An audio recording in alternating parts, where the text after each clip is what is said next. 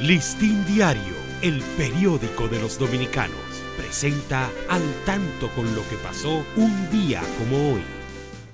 4 de octubre de 1878. Fallece en Madrid, España, el general Felipe Alfao Bustamante, uno de los fundadores de la sociedad secreta La Trinitaria. Fue acusado de haber traicionado al movimiento dado el grito de febrero. Se sumó a la causa, destacándose en la carrera de armas. Hombre de confianza de Pedro Santana. Fue uno de los enviados a gestionar la anexión a España. Terminada la guerra de la restauración, emigró a España donde continuó su carrera militar.